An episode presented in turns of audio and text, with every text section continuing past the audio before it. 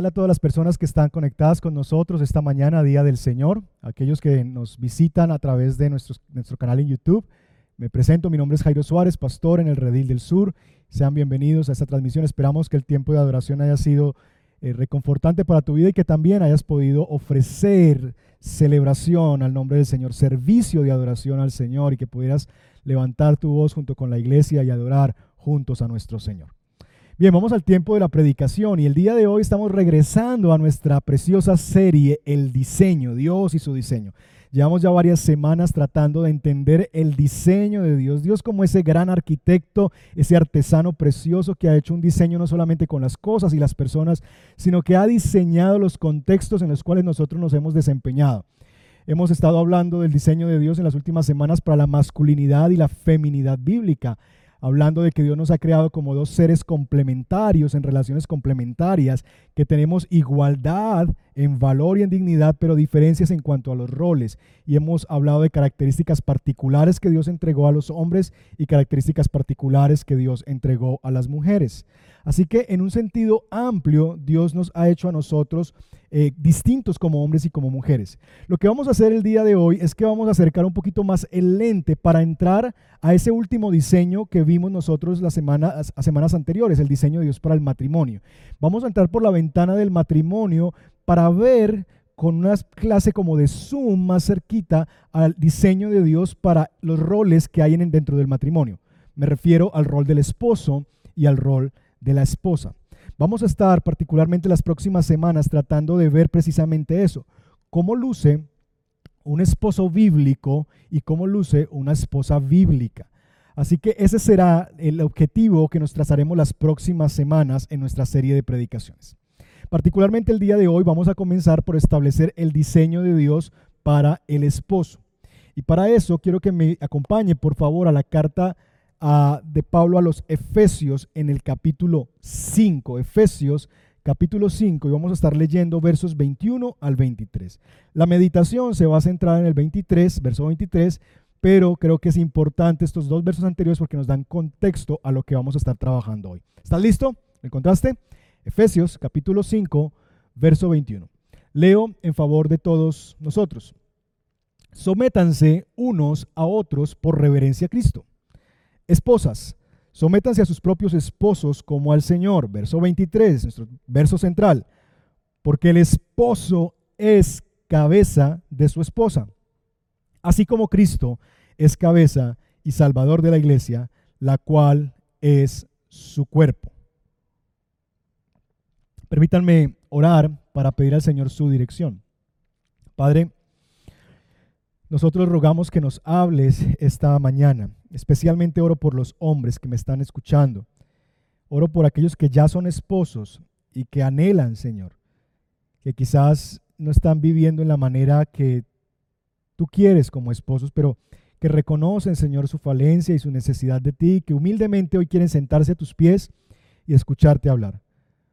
Oro por nosotros, los esposos que necesitamos oír tu voz.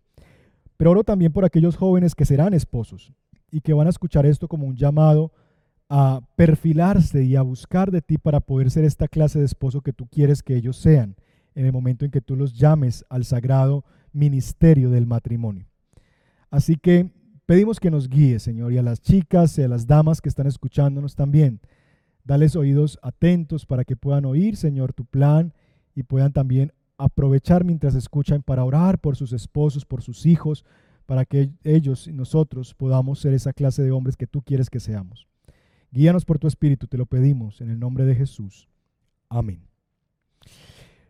Esta semana y la siguiente nosotros vamos a estar trabajando tres características generales, creo yo, que resumen en gran manera los principales roles o funciones que Dios ha delegado al esposo en el hogar. El día de hoy particularmente vamos a ocuparnos de la primera de ellas solamente. Y la encontramos en el verso 23 del texto que acabamos de leer en Efesios 5. Porque el esposo es cabeza de su esposa, así como Cristo es cabeza y salvador de la iglesia. Lo primero que Dios ha entregado como una responsabilidad al hombre, como un rol al hombre, como esposo, es que el esposo ha sido llamado a liderar. Esa es la primera característica o función. Hemos demostrado ya en Génesis capítulo 2, cuando hablamos de la masculinidad bíblica, el hecho de que Dios ha llamado al hombre a liderar.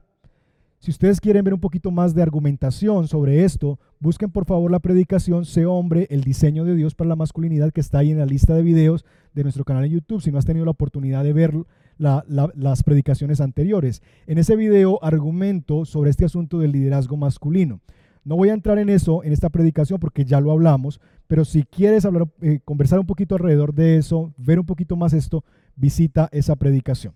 Pero asumiendo que esa es la verdad y es el diseño de Dios para la masculinidad, decimos que Dios a nivel general al hombre le ha entregado el llamado y la responsabilidad de ejercer liderazgo sobre la creación.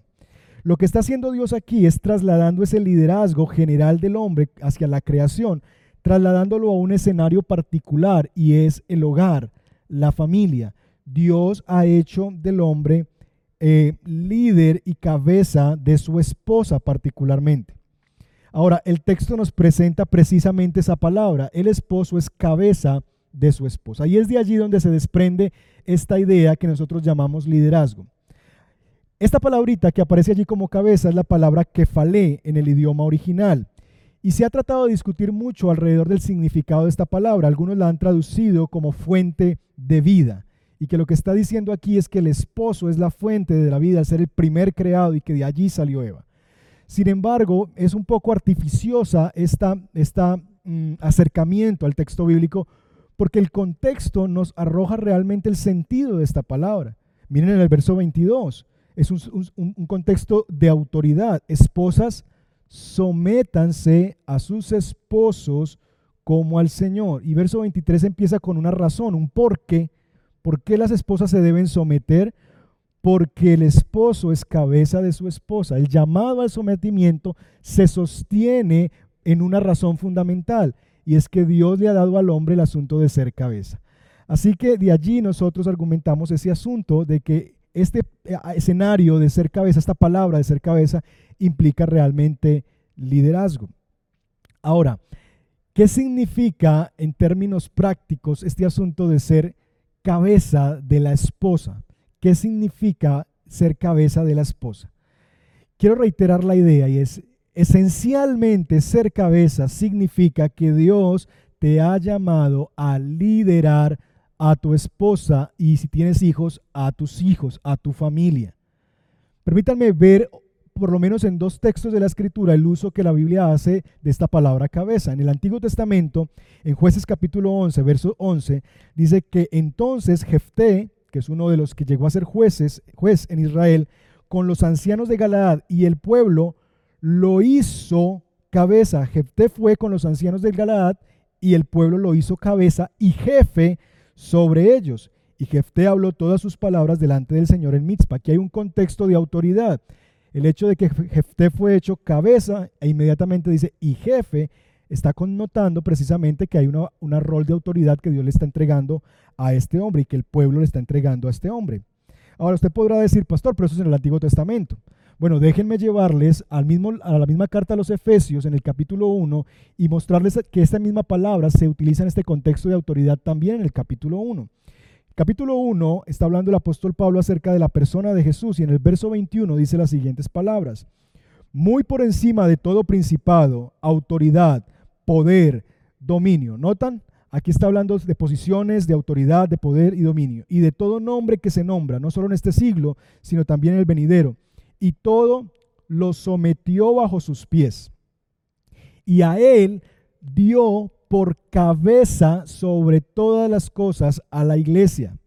A él lo dio por cabeza sobre todas las cosas a la iglesia, la cual es su cuerpo, la plenitud de aquel que lo llena todo en todo. Aquí se está hablando de la persona de Jesús y cómo Jesús es cabeza también de la iglesia, que es la misma idea que el verso 23 en su segunda parte nos dice aquí en Efesios 5.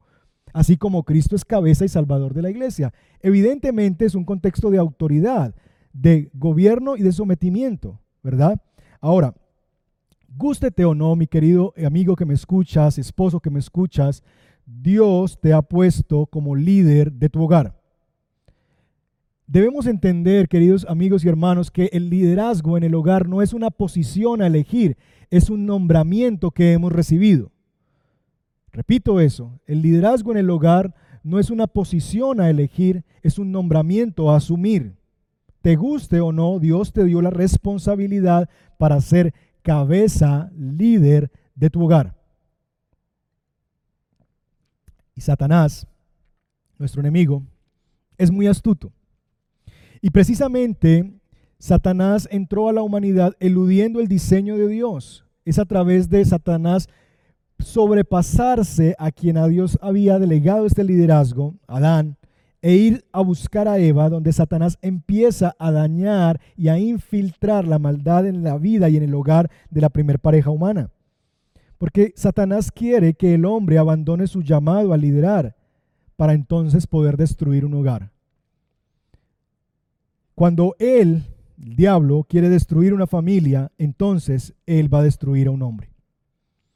Y yo sé que eso suena fuerte, pero piensa por un momento en nuestra realidad latinoamericana. ¿Cuál es la causa fundamental de los divorcios y del madre solterismo en nuestro país, en nuestra Latinoamérica?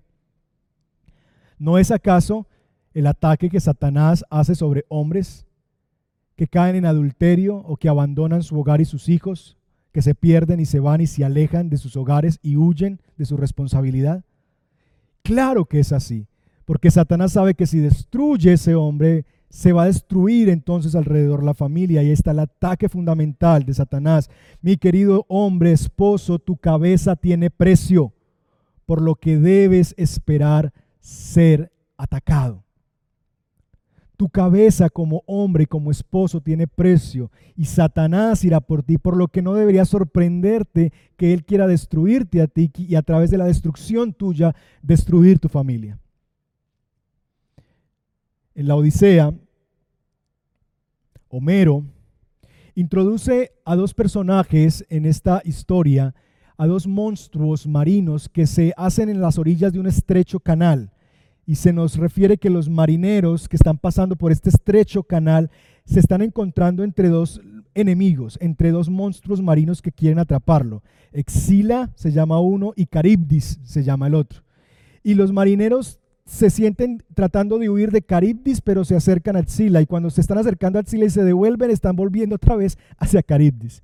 Y es como que en este estrecho canal lo que se requiere es que el, los marineros mantengan una línea de navegación para no caer en las fauces de estos dos grandes monstruos que están allí para devorarlo. Usando esa analogía, yo quisiera, hermanos, decirles a ustedes esposos que los esposos navegamos también en la vida, en el matrimonio, por un estrecho canal llamado liderazgo y que nosotros como hombres estamos siendo enormemente tentados a caer en las fauces de uno de dos extremos. Por un lado tenemos un monstruo llamado pasividad, que básicamente es la manera en que Satanás quiere neutralizar tu liderazgo. Él te distrae entonces con placeres, con el trabajo, con las ocupaciones, con los deportes, con el televisor, con el PlayStation, etcétera, de tal forma que te sientas tan cómodo en la posición de que alguien más se encargue de liderar el hogar y la familia. Porque claro, es cómodo. Yo estoy ahí en mis cosas y ese trabajo sucio se lo dejo a alguien más. Y, y nos mete en esa pasividad de terminar siendo muchas veces niños dentro de nuestros propios hogares como esposos. Y queridas madres de familia que me escuchan, que crían niños, críen a sus hijos para hacerlos responsables del llamado que Dios les va a entregar como líderes de sus hogares. Veo tantos matrimonios donde hay hombres que esa pasividad es la pasividad que percibieron en sus hogares, porque todo el tiempo vieron a una mamá que era la que lideraba el hogar. Muchas veces porque tenía que ser así. Yo sé eso, porque no había un hombre en casa, porque no había un varón en casa presente, porque abandonó el hogar, etc.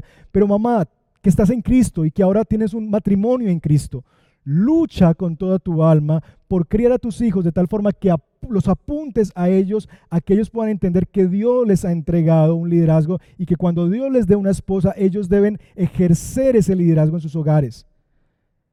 Hay muchos hombres que han caído en las fauces de este monstruo llamado pasividad y están en la casa como si fueran un hijo más de la familia. Pero muchas veces los hombres por huir de la pasividad por huir de Sila vamos hacia Caribdis y caemos en las fauces del otro monstruo que se llama abuso. El abuso es la manera en que Satanás quiere desfigurar el liderazgo. un liderazgo abusivo, un liderazgo controlador, demandante, deforma el plan de Dios y al cabo del tiempo va a llevar a, dañar tu hogar, al cual tú deberías cultivar, lo vas a dañar con el abuso de tu autoridad. Así que mi amigo, hermano que me escuchas, tú estás navegando, y yo sé porque yo mismo estoy navegando por un estrecho canal llamado liderazgo. Y la tentación es desviarnos hacia la pasividad y para otros la tentación es desviarse hacia el abuso. Que el Señor nos dé la gracia para mantenernos entonces en la línea. La pregunta es ¿cómo? ¿Cómo nos mantenemos en la línea sin caer en manos de la pasividad o del abuso? Bueno, el texto nos presenta cuál es esa línea recta de navegación en la cual debemos mantenernos. Mire conmigo el verso 23. Porque el esposo es cabeza de su esposa, así como Cristo es cabeza y salvador de la iglesia. ¿Lo ven conmigo? El modelo que se nos presenta, la ruta de navegación del liderazgo, es Cristo. Él es el modelo de lo que significa ser un líder en el hogar. La iglesia es la novia, la esposa, Cristo es el novio y el esposo. Él ha liderado a su iglesia, nosotros deberíamos imitar su estilo de liderazgo. Y permítanme en esta parte hacer un pequeño paréntesis que es muy importante. Nosotros deberíamos entender que cuando la Biblia en Efesios 5 nos habla del matrimonio y de los roles del esposo y de la esposa, en realidad la Biblia nos está diciendo algo muy importante y es que el matrimonio fue diseñado como una ilustración de la relación de Dios con su pueblo, de la relación de Cristo con su iglesia. De tal manera que el punto es, ¿quieres ver cómo Cristo lidera y ama y comprende la iglesia? Mira un esposo cristiano. ¿Quieres ver cómo la iglesia se sujeta y respeta a Cristo? Mira una esposa cristiana. Nuestros matrimonios son la encarnación, la ilustración del amor de Cristo hacia su iglesia, del amor de Dios hacia su pueblo y deberíamos nosotros entender esa realidad. De tal manera, hermanos, que nosotros necesitamos comprender esto cuando somos llamados a imitar el liderazgo de Cristo. Ahora, cómo lideró Cristo a su iglesia. ¿Qué nos dijo Jesús sobre el liderazgo? ¿Cuál fue la manera en que Él nos enseñó a liderar? Porque si Él es el modelo, así como Cristo es cabeza, si, si yo debo imitar como cabeza de mi esposa a Cristo como cabeza de la iglesia, entonces, ¿cómo lideró Cristo? ¿Qué enseñó Cristo del liderazgo? En Mateo capítulo 20, versos 25 al 27, Jesús dijo las siguientes palabras. Van a leerlas ahí en pantalla. Dice que Jesús los llamó y les dijo, hablando de sus discípulos, como ustedes saben, los gobernantes de las naciones oprimen a los súbditos y los altos oficiales abusan de su autoridad. Pero entre ustedes no debe ser así. Al contrario, el que quiera hacerse grande entre ustedes deberá ser su servidor y el que quiera ser el primero deberá ser el esclavo de los demás. Aquí tenemos la representación de dos modelos, de dos estilos de liderazgo. En el primero es el liderazgo del que oprime, del que abusa. Los gobernantes de las naciones oprimen a los súbditos, los altos oficiales abusan de su autoridad. Esta se describe como la, visión del mundo de los gentiles. Así el mundo concibe el liderazgo. El líder es aquel que llega a una posición mediante la cual puede gobernar sobre todos los demás, servirse de todos los demás, hacer que los demás trabajen y él se beneficie del trabajo de los demás, explotar, aprovechar, nutrirse del esfuerzo de los demás para él engrandecer su nombre. Opresión, abuso son palabras que se describen allí. Usar a las personas para el beneficio propio, liderar para ser servidos, liderar para ser complacidos, liderar para ser reconocidos. Ese es el estilo del liderazgo del mundo. Este es el modelo realmente, si somos honestos, que impera en nuestra sociedad actual, mis hermanos. Este es el modelo que nosotros vemos y quizás esto explica nuestra resistencia cuando hablamos del liderazgo del esposo en el hogar, porque pensamos que el liderazgo es esto. Y por eso nos oponemos a esa idea de que haya un líder y que el hombre y el esposo esté llamado a ser líder del hogar, porque asumimos en nuestra mente que el liderazgo es esto que acabamos de leer. Es algo que tiene que ver con opresión, con abuso, con ser servido, con ser complacido, con ser reconocido. Pero Jesús claramente se opone a esta clase de liderazgo y dice enfáticamente, entre ustedes no debe ser así. Y entonces nos ofrece la visión divina cristiana del liderazgo.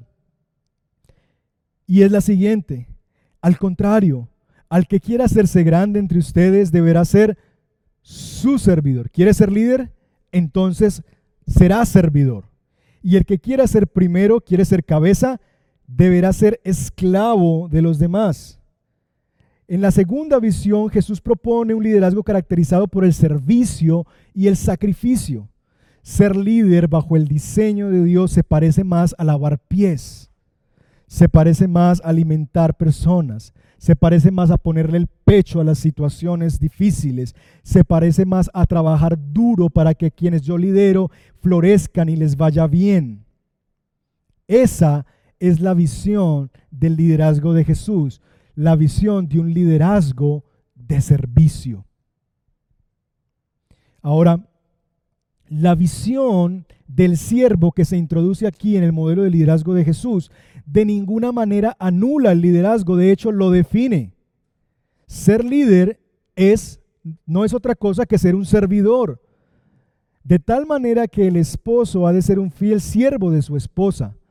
De tal manera que así como Jesús lavó los pies de sus discípulos y vino a servir no a ser servido y lo hizo, eso no puso a Jesús en, un asunto de inferioridad o le quitó su autoridad. Lo, lo contrario, definió su autoridad. Si Él, siendo el Señor, hace esto por nosotros, pues cuánto más nosotros. Así que este, esta visión del servicio y del siervo no anula el liderazgo, define lo que es el liderazgo. Un líder es alguien que sirve. Ahora, cuando pensamos en este estilo de liderazgo que el esposo está llamado a ejercer en su casa como un siervo, nos preguntamos un asunto realmente sencillo y práctico y es, y ajá, ¿cómo? ¿Cómo funciona eso en la vida real, pastor? Sí, yo sé que yo debo ser líder, siervo, pero ayúdeme a entender en el día a día, en la práctica, cómo luce ese asunto de liderazgo de servicio.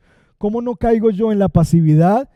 ¿Cómo no caigo yo en el abuso? ¿Cómo me mantengo en la línea de un liderazgo de servicio bajo el modelo de Jesús? ¿Cómo luciría eso en la práctica? Bueno, déjame darte cuatro maneras o cuatro eh, experiencias o formas en que el liderazgo de servicio debe ser expresado en tu rol como esposo. El primero de ellos tiene que ver con tu vida espiritual. Tu vida espiritual. Dios te ha llamado no solamente a liderar en asuntos prácticos del día a día, sino que tú eres también líder espiritual de tu casa. Tú eres, en cierta medida, y usando esa analogía, pastor de tu familia. Eres quien cuida, Dios te ha dado unas ovejas bajo tu cuidado y tú deberías cuidarlas. Tres maneras en que yo te animo de manera práctica, de forma práctica, que tú puedas comenzar a hacer si no lo estás haciendo, eh, para liderar a tu familia en una vida espiritual placentera y plena. En primer lugar, tienes que presentarte como modelo de las disciplinas espirituales.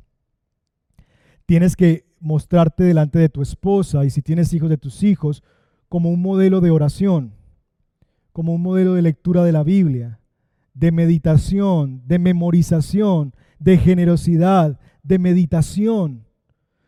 Porque no podemos ser simplemente los que piden y exigen. ¿Usted ya oró? ¿Usted ya leyó la Biblia? Al niño, ¿ya hizo el devocional?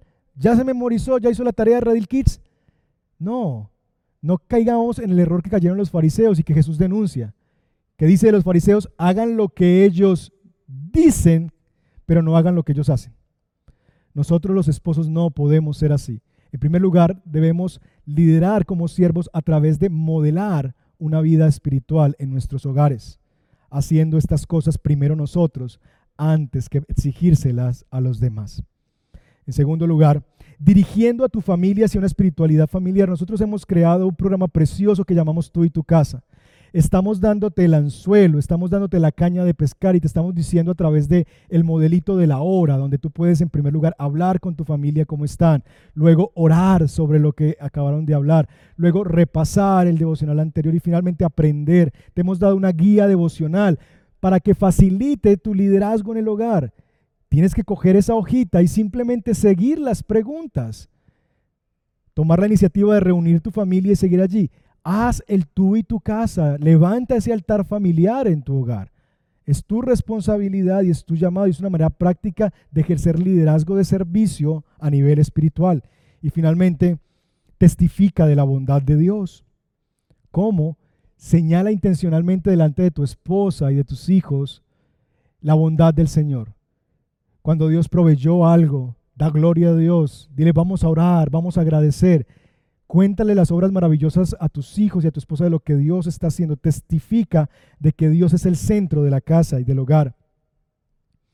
Así que esa es una manera práctica en la vida espiritual. En segundo lugar, a través de la provisión material. Tú como esposo deberías trabajar esforzadamente para proveer alimento y sustento a los tuyos. Y yo sé, y quiero ser claro aquí, y sensible también, que hay temporadas de desempleo que padecemos nosotros como esposos, donde requerimos precisamente ese asunto de la ayuda de nuestras esposas y donde ellas mayormente están asumiendo ese rol de proveedoras del hogar. Eso es perfectamente entendible y hay temporadas en la vida en que eso va a ser así. O quizás porque hay enfermedades que te imposibilitan el ejercicio de trabajar y de asumir ese rol de proveedor. Sin embargo, mis hermanos, en la generalidad de la vida, el esposo debe asumir el liderazgo en la provisión del hogar. Su esposa puede ayudarle, claro que sí, pero la mayor carga y responsabilidad principal debe ser asumida por ti como esposo. Dios te ha llamado a ti, te ha orientado hacia la tierra y es tu llamado proveer para las necesidades de los tuyos.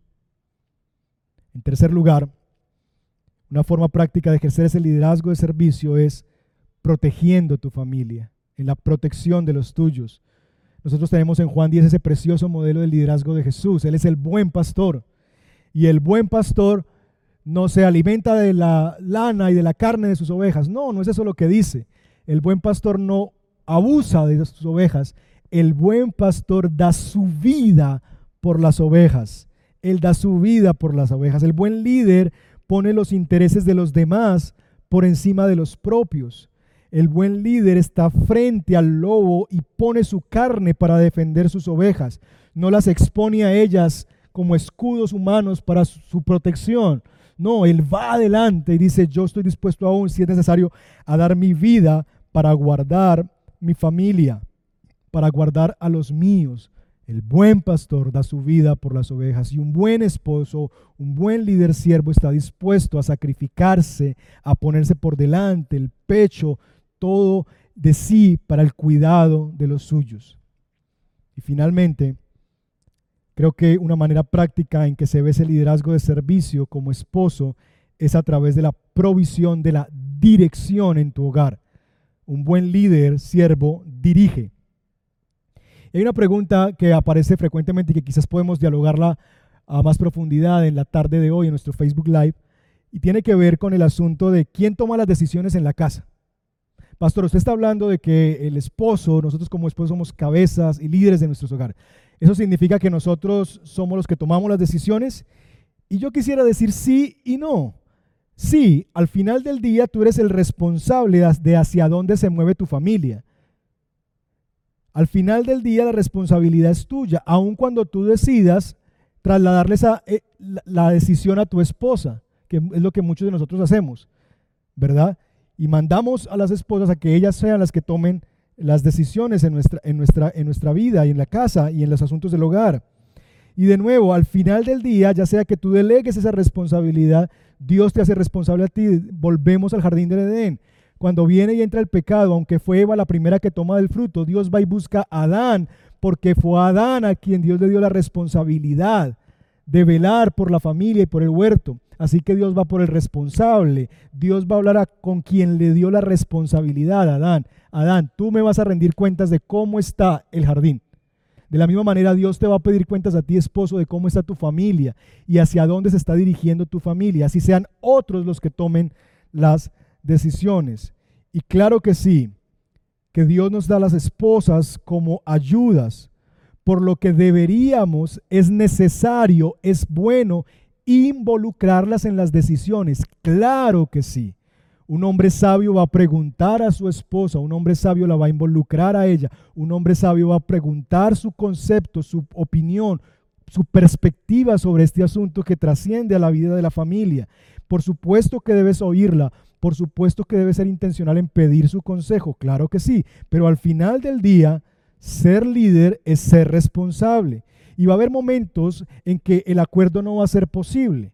Serán excepciones y espero yo que sean las excepciones. Muchas veces el llamado para ti como esposo es esperar a tomar una decisión hasta que tu esposa esté en la misma línea y no acelerarte e imponer tu decisión. Pero va a haber momentos en que quizás después de haber pedido consejo a tu esposa, hablar con tus pastores, orar al Señor, leer la escritura, tú sientas que debes seguir por ahí y que debes tomar esa decisión aun cuando tu esposa no está completamente de acuerdo. Al final del día, debes asumir esa responsabilidad, orar y decidir lo que tú crees delante de Dios que es mejor, no para ti, sino lo que es mejor para tu familia. Dar dirección a la familia es una manera de ejercer ese liderazgo. Finalmente, hermanos, quisiera concluir con una frase de John Piper que creo que recoge muy bien el sentido de esta predicación. John Piper dice y define el asunto de ser cabeza de la siguiente manera. Ser cabeza no es un derecho para controlar o abusar o ser negligente. Más bien, es la responsabilidad de amar como Cristo al conducir, proteger y proveer para tu esposa y tu familia. Déjame preguntarte a ti que me escuchas el día de hoy.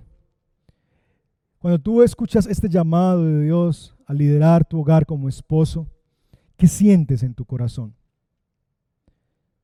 Yo creo, cuando yo mismo preparaba este sermón, pensaba en la enorme responsabilidad y en lo difícil que es asumir esto de la manera en que lo asumió a Jesús. Su liderazgo de servicio lo llevó a una cruz a morir por los suyos.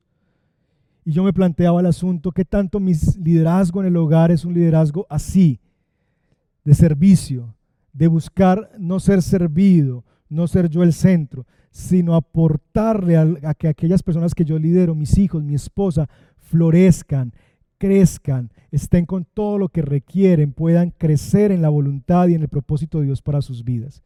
Y eso, siendo honestos, es muy desafiante. Pero tenemos la esperanza de que tenemos no solamente en Jesús a un modelo para vivir esa clase de vida y de liderazgo, sino que tenemos también el regalo precioso del Espíritu Santo que vino a nosotros por la obra de Cristo, quien murió en la cruz del Calvario como ese gran líder que dio su vida por las ovejas.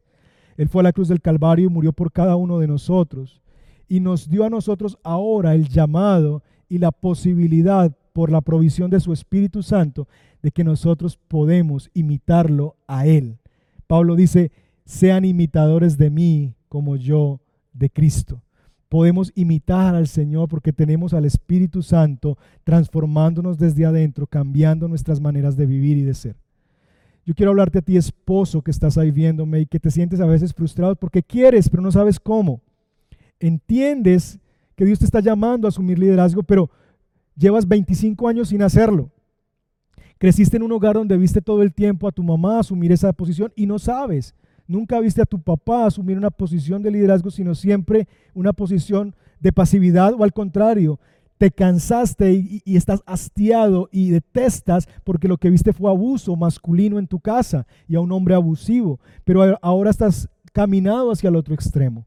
Yo quisiera animarte a ti, querido esposo que me escuchas, a que tú tengas esperanza en Cristo, que tú vengas delante de Él y le digas, Señor, yo quiero, ayúdame, ayuda mi incredulidad, ayúdame a ser esa clase de esposo que tú quieres que yo sea. Dame tu gracia, dame tu amor, dame tu convicción. Y comienza a dar pequeños pasos. Esta lista de cosas que te describí son pequeñas cosas. El día de hoy o mañana es, habla con tu familia, dile, yo quiero ejercer liderazgo espiritual en la casa. Así que cada vez que nos sentemos a cenar, vamos a hacer el devocional juntos. Y voy a leer la Biblia y vamos a hacer la guía que nos están enviando de la iglesia los pastores y vamos a sentarnos y vamos a responder esas preguntas y vamos a hablar de cómo estamos y vamos a hablar unos por otros y vamos a, tratar de eh, honrar a Dios como el centro de esta casa. Eso no es difícil de hacer. Toma esa iniciativa, acércate a tus hijos, pide perdón a tus hijos y a tu esposa si no lo has sido y dile perdóneme porque yo he dejado por mi negligencia mi liderazgo en manos tuyas o, si, ni siquiera me he preocupado si alguien lo está tomando y yo he sido negligente o perdóname porque hasta el día de hoy me soy consciente de que he sido abusivo, de que he ejercido un liderazgo abusador y he llamado la atención sobre mí mismo y simplemente he querido ser servido por ustedes y no me he mostrado como un siervo, sino como un amo que quiere ser servido. Perdónenme. Y acércate entonces al Señor. Dice la palabra de Dios que Él da gracia a los humildes. Si tú eres humilde delante de Dios, no te imaginas la gracia que Dios te va a dar para que comiences a vivir bajo el diseño de Dios. Pero Dios se opone a los orgullosos. Y si tú me escuchas el día de hoy, sabes que te estoy hablando a ti y endureces tu corazón y dices, ah, ¿ya para qué? Yo no voy a hacer eso. Entonces, Dios dice que mira de lejos a los altivos. Sé humilde, querido hermano y querido amigo. Ven a Cristo, arrepiéntete de tus pecados si no estás en Él. No vas a poder vivir como esposo de Dios si no estás en Dios, si no estás en Cristo. Arrepiéntete y pon tu confianza en Jesús. Y si ya estás en Cristo, ve, abraza la cruz humildemente y dile, Señor, enséñame a ser un líder de mi hogar, a ser un siervo de mi hogar, a ser un líder siervo como tú lo fuiste, a no caer en la pasividad o a no caer en el abuso. Finalmente, quiero darte tres implicaciones que sirvan para tus grupos de conexión esta semana o en tu conversación en casa. En primer lugar, nosotros nos movemos entre Exila y Caribdis, entre la pasividad y el abuso. La pregunta que quiero que trabajes en tu grupo pequeño es, ¿cuál es tu tendencia? ¿Tu tendencia es hacia la pasividad en tu liderazgo como hombre o tu tendencia es hacia el abuso? ¿Cuál es tu tendencia? En segundo lugar, hemos dicho que liderar como Cristo es servir. La pregunta es, cómo puedes mostrar un liderazgo de servicio hacia tu esposa. Y particularmente piensa en una manera práctica en que esta misma semana puedes mostrar un liderazgo de servicio hacia tu esposa. ¿Qué sería algo que le muestra a ella que tú estás liderando desde el servicio? Piensa en una cosa y practícala esta semana. tercer lugar, ¿qué es lo más difícil de asumir liderazgo espiritual en casa? ¿Qué es lo que más te cuesta? Que puedas conversarlo en tu grupo pequeño y cómo puedes comenzar a ser líder espiritual de tu familia. Si estás en un grupo de conexión de mujeres, evidentemente ves que esto no aplica para ti, pero sí quiero animarte a que ustedes puedan conversar alrededor de esta realidad y que estas mismas preguntas ustedes las dialoguen como mujeres en cómo podemos ayudar de una manera positiva, no crítica o impositiva a nuestros esposos a crecer en este asunto de liderazgo. ¿Cómo podemos estar orientadas a impulsarlos, a animarlos, a desafiarlos de una manera sabia a ellos para que asuman su liderazgo.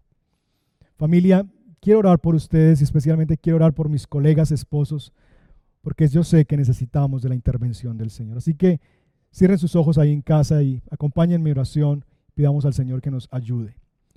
Padre, venimos delante de ti una vez más y rogamos tu ayuda. El modelo que se nos presenta es un modelo sumamente desafiante. Ser como Cristo. Liderar como Cristo.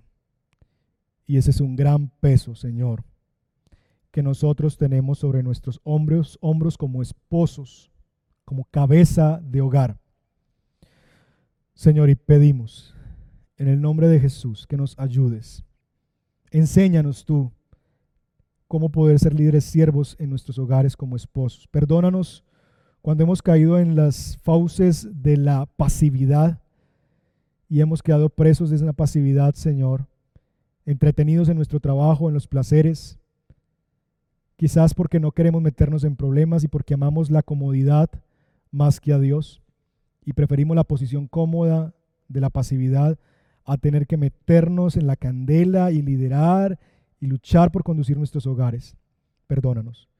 Pero también perdónanos cuando hemos sido abusivos y cuando no hemos liderado como siervos, sino como amos, cuando nos hemos enseñoreado de nuestras esposas y de nuestros hijos y hemos querido usar nuestro liderazgo para ser servidos, para buscar nuestros beneficios y no para servir.